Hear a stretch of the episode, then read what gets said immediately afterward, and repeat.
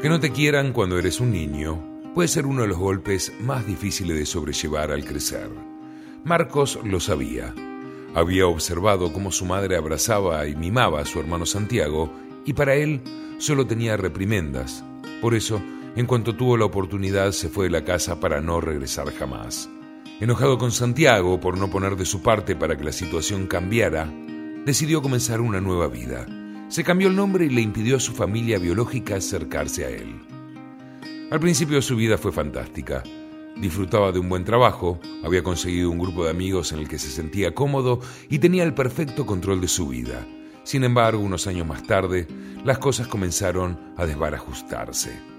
Todo comenzó cuando conoció a Iván, un chico que cargaba con una historia similar a la suya, pero en la piel de su hermano. Era el menor de dos hermanos y su madre había sabido mimarlo con suma ternura, mientras que a su hermano solo le daba palizas y reproches. Con los ojos llenos de lágrimas, Iván le explicó a Marcos que ser Santiago tampoco era algo fácil de superar. La historia de Iván hizo que Marcos recapacitara y fuera en búsqueda de su hermano menor. Lo encontró, completamente perdido en la vida, sin amigos, volcado en una existencia fatua, sin horizontes y viviendo en una soledad apabullante. Al ver a su hermano, Santiago le dijo que ya era tarde para toda reconciliación, que habían pasado muchas cosas y que él no había querido estar.